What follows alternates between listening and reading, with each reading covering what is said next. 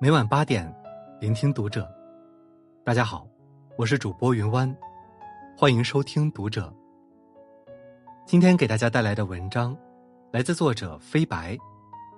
伊能静十八岁儿子做美甲，穿女装上热搜，被父母尊重的孩子，活得有多爽？关注读者新媒体，一起成为更好的读者。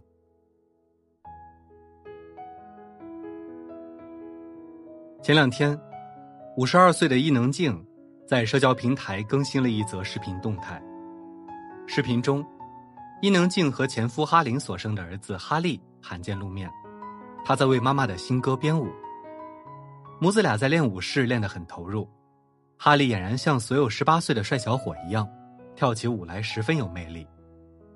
细心的网友发现，哈利的双手都涂满了指甲油，戒指也十分抢镜。打扮极为个性，但伊能静似乎并不在乎儿子的怪异打扮，两人相处融洽。从哈利的口中也得知，伊能静很支持他做自己。在母亲的支持下，儿子一直坚持着自己想做的事，活成了别人家的孩子。伊能静曾透露，儿子考上了英国最难考的设计学院，还掌握了写歌、画画、跳舞等多项特长，功课也从来没有低于 A。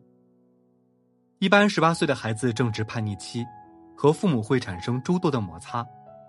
但伊能静和十八岁的哈利关系和谐，两人常常一同看电影、看画展，不仅样子看起来像同龄人，心理上似乎也没什么代沟。母子关系能如此和谐，与伊能静平日给予孩子充分的尊重不无关系。青少年教育专家孙晓云说：“教育孩子的前提。”是了解孩子，了解孩子的前提是尊重孩子。当孩子独一无二的天性被父母看见和尊重了，他们就能绽放出令所有人赞叹的美好。有一部纪录片《零零后》，被称为中国版的人生七年，里面有一个叫依依的孤独的孩子。上幼儿园的时候，他就总是独来独往，一个人吃饭，一个人睡觉，一个人玩耍。老师问：“你为什么总是喜欢一个人玩？”他回答：“我就喜欢一个人玩。”老师又问：“跟他们玩没意思吗？”他又回答：“每个人都有自己的选择。”你能想象，这是从一个三岁孩子嘴里说出的话吗？然而，这个在别人眼中有些孤僻的性格，在妈妈的眼里并不算什么事。妈妈说。因为我和他爸爸都是这样类型的，更爱独处，所以依依的状态，在我们眼里蛮正常的。说完，他笑起来，丝毫未因外界对女儿的评判而感到焦虑。十年后，依依慢慢长大，天性自然舒展，加上大人的温和引导，从上小学起，就开始爱和小朋友接触了。不过，他并没有变成一个外向的孩子。而是成长为一个目标清晰、爱独立思考的女孩。妈妈说，她是个自推型的孩子。小学时候迷迷糊糊，对成绩无所谓，但上初中以后，目标特别清楚，知道自己要做什么，达到什么程度，会自己要求自己。从他的眼神中，你能感受到一个孩子发自内心的自信和笃定，而他的这份自信。多半来自父母的接纳和尊重。内外向只是性格维度，不存在优劣之分。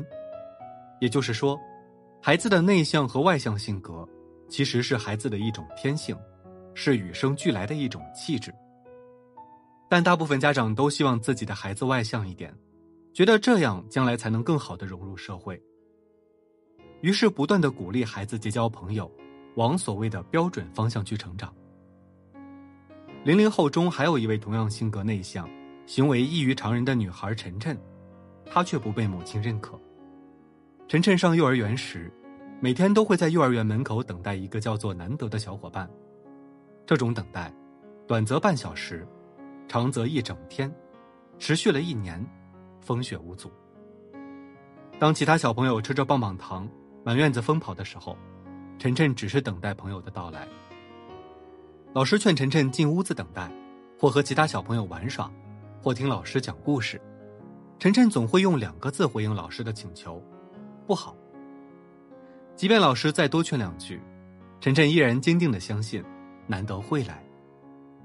对于晨晨的这种执着，妈妈解释为古怪，看待自己的女儿，就像对待外星人一样。即便是十年后，晨晨的妈妈也觉得，自己的女儿一直没变过，还是那个怪怪的问题小孩。后来青春期的晨晨。只愿意在虚拟的网络中与人打开心扉，不愿意与现实生活中的人接触，回避甚至排斥人际关系。妈妈一直不认可晨晨的这种性格，担心他程序化不灵活，总希望他能外向一些。但显然，妈妈的这种不接纳，给孩子造成了一些不适和不安全感，以至于孩子宁愿沉浸在自己的虚拟世界里，也不愿触碰这个。让人不舒服的真实世界。纪录片导演张同道说：“这世上没有两片相同的叶子，那么尊重每个孩子的个性，是教育的起点。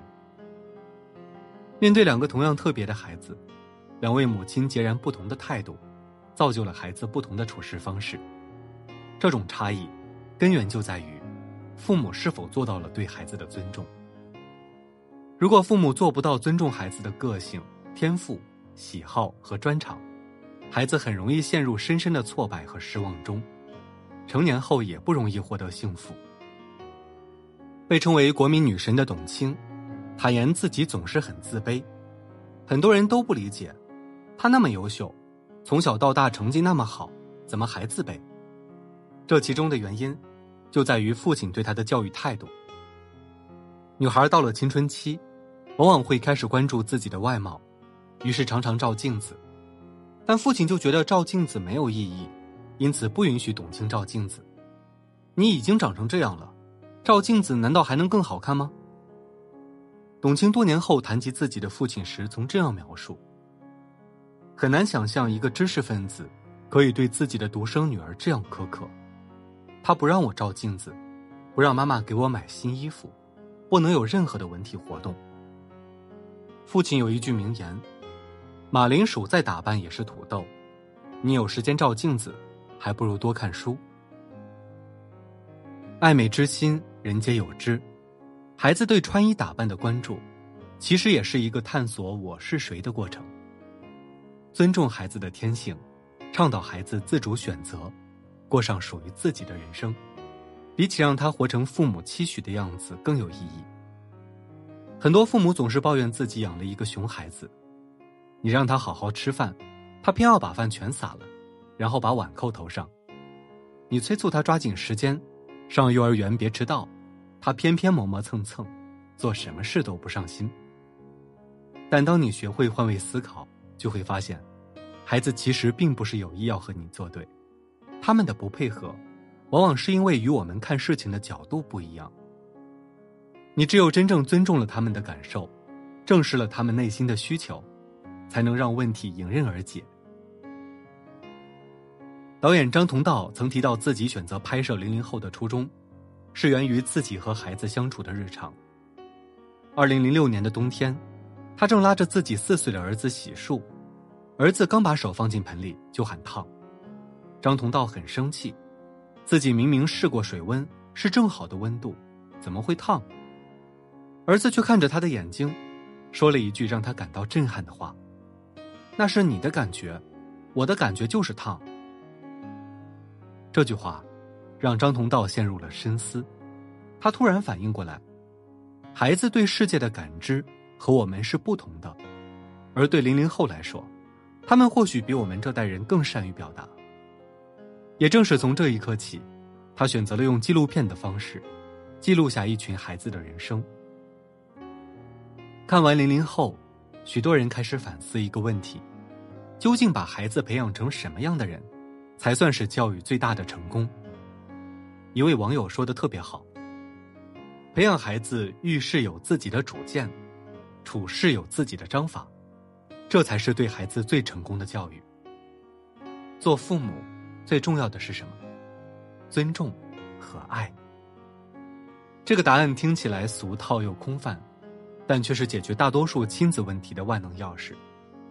尊重孩子生命的不同姿态，是教育正确的打开方式。好了，今天的文章就分享到这里，感谢您的收听。如果您喜欢这篇文章，不要忘了在下方点赞哦。我是云湾，我们下期再会。